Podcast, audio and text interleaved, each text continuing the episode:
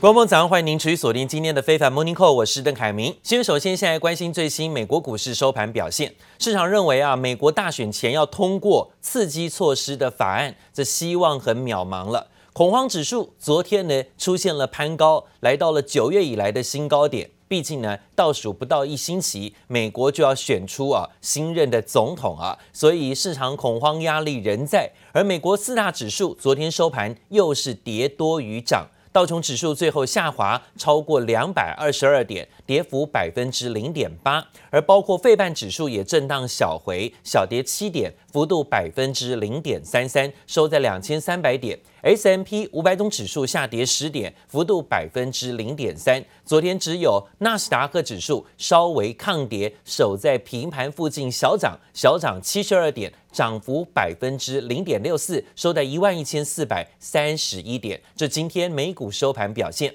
美国的朝野针对新一轮的纾困方案进行谈判，持续卡关。白宫发言人表示，新的纾困案在大选前通过的几率很低。还指责这是因为民主党籍的众议院议长裴洛西要求太多。美国总统川普最新透露，可能选后才会达成协议了。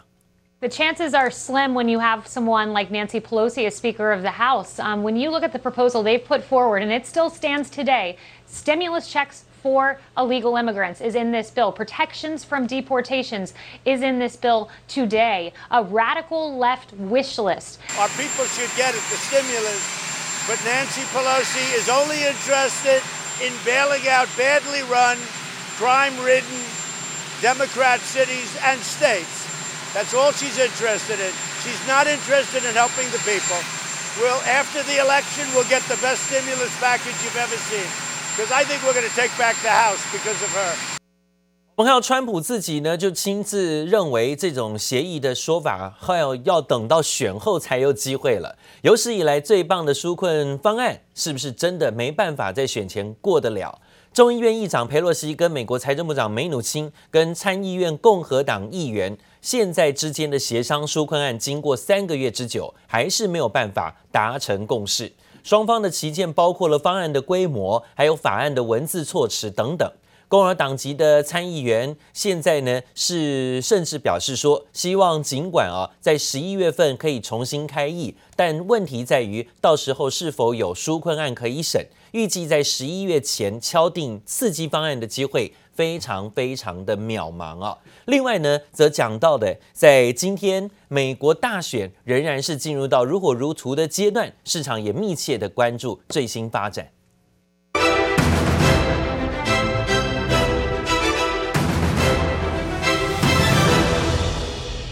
大选倒数最后一周，民调上拜登是领先，不过呢，有间研究机构却以美股的走势看大选。预测川普还是有机会连任成功，而且几率高达百分之八十七。川普跟对手拜登礼拜一都赶赴拜登的家乡，同时也是六大摇摆州之一的宾州造势拉票。没想到呢，拜登出发前啊，在直播当中又口误，立刻也成为了川普啊在宾州大会当中取笑的题材。都说被闪电打到两次，机会渺茫。有位摄影师居然拍到三道闪电同时击中芝加哥的川普大楼，引发网友热议。But eight days from now, we're going to win the Commonwealth of Pennsylvania, and we're going to win four more years in our great White House. Biden betrayed Pennsylvania. He betrayed our country through sheer stupidity. Joe Biden confirmed his plan to abolish the entire U.S. oil industry. That means no fracking, no jobs, no energy for Pennsylvania families.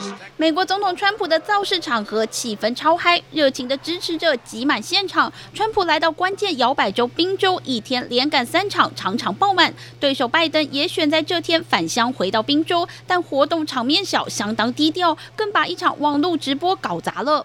Four more years of George, uh, George, uh, he uh, going to find ourselves in a position where. If Trump gets elected, we're going to be we're going to be in a different world.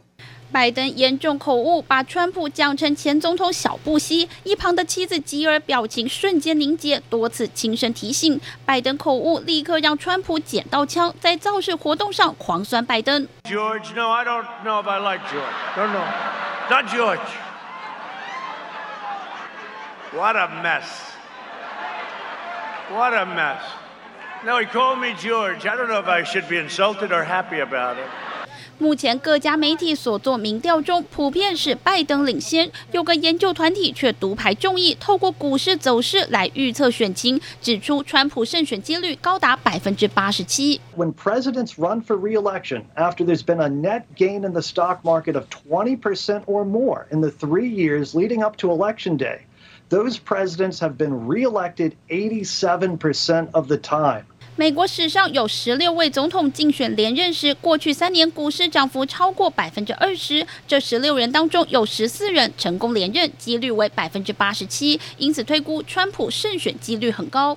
Can I change my vote? Was searched more than any other time it has been searched in Google history immediately after that debate. 美国有超过六千万选民已经完成提前投票，但似乎有不少人后悔了。据搜寻引擎谷歌的搜寻记录显示，我能不能修改选票的搜寻次数在十月二十五号和十月二十六号暴增。这时间点正好是美选终极辩论过后，以及拜登儿子爆出丑闻之际。由于统计显示，提前投票的选民挺民主党人士居多，想改选票的搜寻突然暴增，对民主党选情多少带来冲击。记者王新辉、赖婉君综合报道。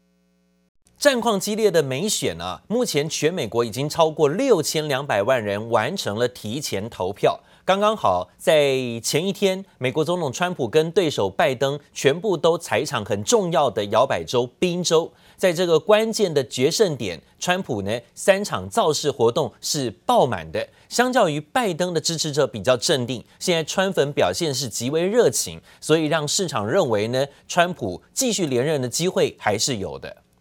You have got to go to the Trump house. 到底是什么地方，非得去逛逛？原来是宾州出现一栋漆上美国国旗的川普屋，外头还放上一个超巨大的川普人形立牌。屋里有贩售川普 T 恤、原子笔、贴纸等商品，更少不了躲在地下室的对手拜登和被关起来的希拉蕊。这几周门口常常大排长龙，成了川粉的朝圣地。So what do you think? I think awesome. I'm honored. I'm actually honored. 川普粉丝热情爆棚，在摇摆州宾州，双方支持者在路上狭路相逢。川普的死忠支持者也要展现不输人的气势。Even if Biden announces something the day before, you only see an RV or two for Biden. But Trump could say, I'm going to be here in 45 minutes, and you get something like this. It's, it's a huge enthusiasm gap. 除了保守派基本盘充满热情，拉丁裔族群已经是全美人数最多的非白人选民，具有左右摇摆州选情的力量。今年大选，拉丁裔合格选民就有三千两百万人，胜过非洲裔的三千万和亚裔选民的一千一百万人。而拉丁裔选民最在乎的就是经济和健保。Who will you be voting for in November? I already voted. I voted for Mr. Trump. Why Trump? The economy. But what's bad about Kamala? Kamala? Because it's Kamala. She's horrible. She is socialist.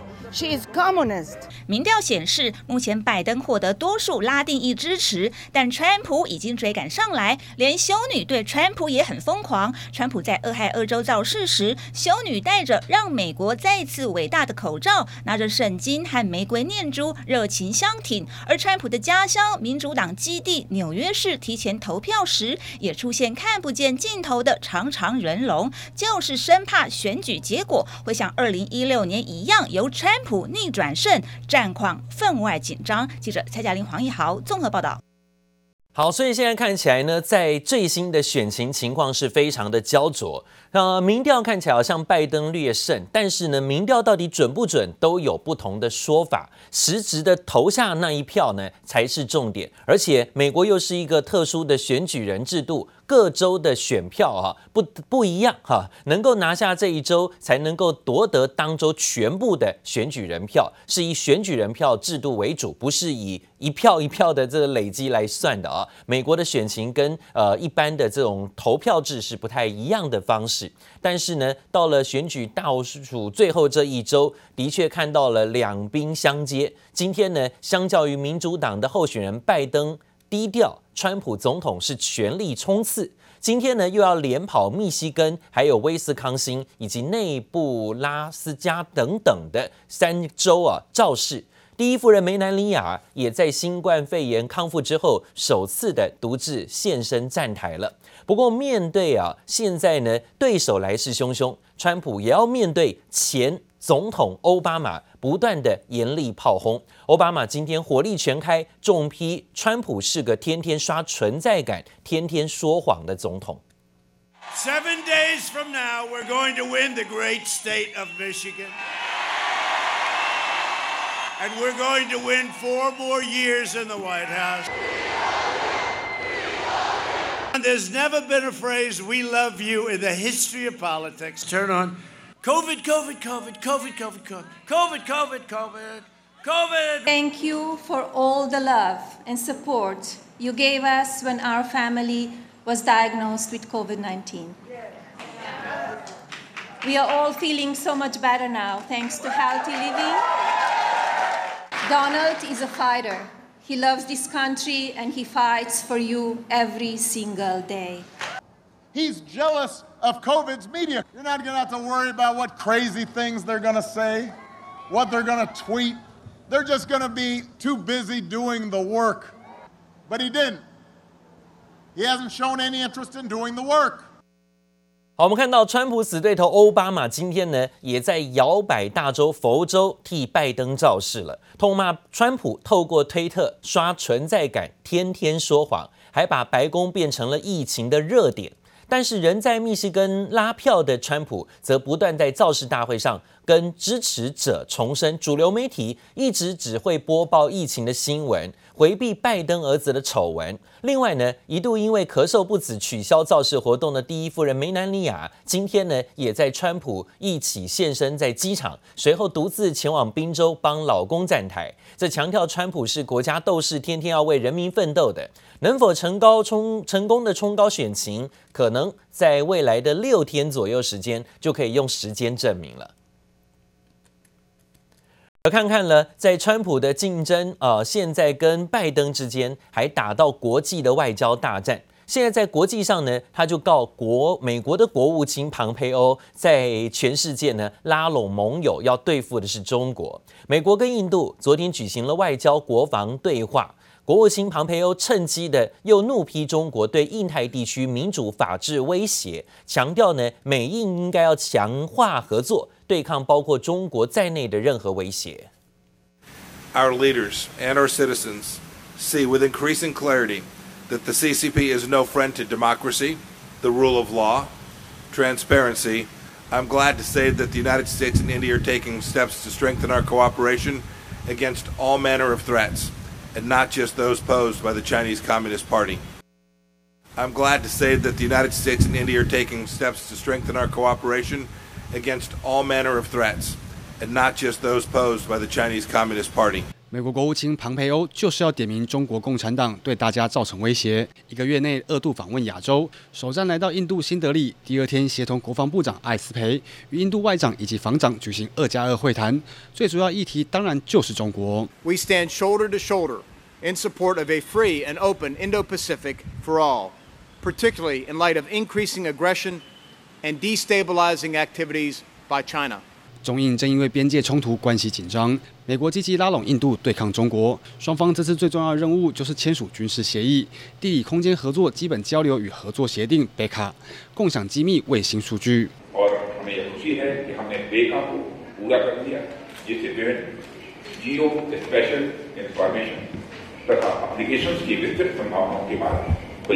BECA provides for the exchange of classified as well as unclassified uh, information, and this is for real-time map data, like GPS for real-time targeting by military aircraft as well as for drones. 我们敦促蓬佩奥摒弃冷战零和思维，停止炒作中国威胁，停止挑拨中国同地区国家的关系。 美英两国强化军事合作。中国外交部发言人汪文斌反击，批评美国逼迫其他国家选边站。庞培欧结束印度行程后，将继续前往斯里兰卡、马尔地夫以及印尼，继续拉拢亚洲盟友，抗衡北京。接连玻璃，小新综合报道。而讲到今年以来，人民币兑换美元的中间价是持续升值，而且接近百分之四。在岸人民币跟离岸人民币兑换美元的汇率呢，持续累计升值，幅度也高。再加上人民币日前啊大幅度升值到两年来的高点，导致中国人行昨天再度出手，大幅度下调基点，导致昨天的在岸跟离岸人民币先后有跌破六点七的整数关卡，这是两个礼拜的低点。消息人士说呢，人行已经要求部分人民币中间价的报价行要调整模型，来反映汇率更灵活性。当然呢，也看到这样的举动啊，透露出来中国人行呢有在这里主升人民币的这种举动。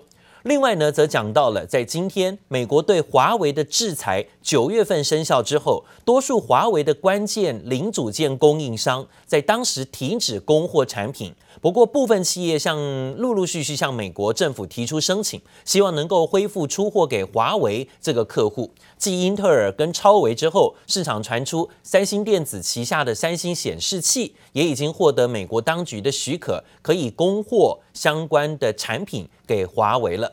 不过，业界认为三星获批准的产品里头可能不包含高阶手机所需要的面板。另外呢，则讲到的是三星的首富啊，也就是韩国的首富，七十八岁的集团会长李健熙在首尔病逝，也让家族进入第三代的接班。拥有巨额财富的李健熙，根据估算，光是他的遗产税就高达十点六兆韩元啊，相当于台币两千七百亿，这可能是创南韩史上最高的纪录了。分析师预期，三星集团的继承人。可能呢会进行集团重组，或是提高股利来筹措遗产税，带动三星集团部分企业礼拜一的股价不跌反涨，而且还大涨走高哦。